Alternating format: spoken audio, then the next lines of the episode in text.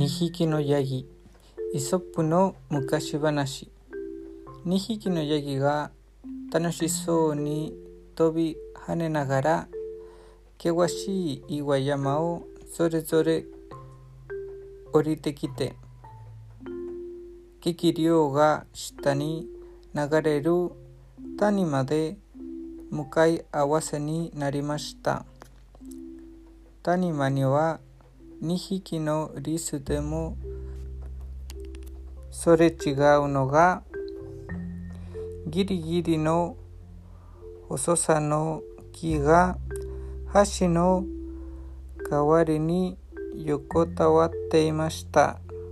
それは勇気があるものでも渡るとなると足がすくんで震えてしまうようなものでした。しかし、ヤギは違います。どちらもプライドが高く、お互い譲るということを知りません。一方が渡り始めると、もう一方も向こう輪から渡り始めました。木の両端から渡り出したヤギたちは真ん中で角がぶつかりますかどちらも引きません。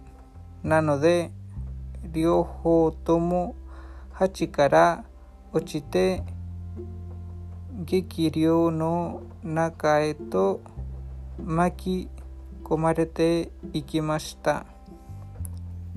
この話の記憶、頑固さから不幸になるくらいなら負けておいた方が良い。おしまい。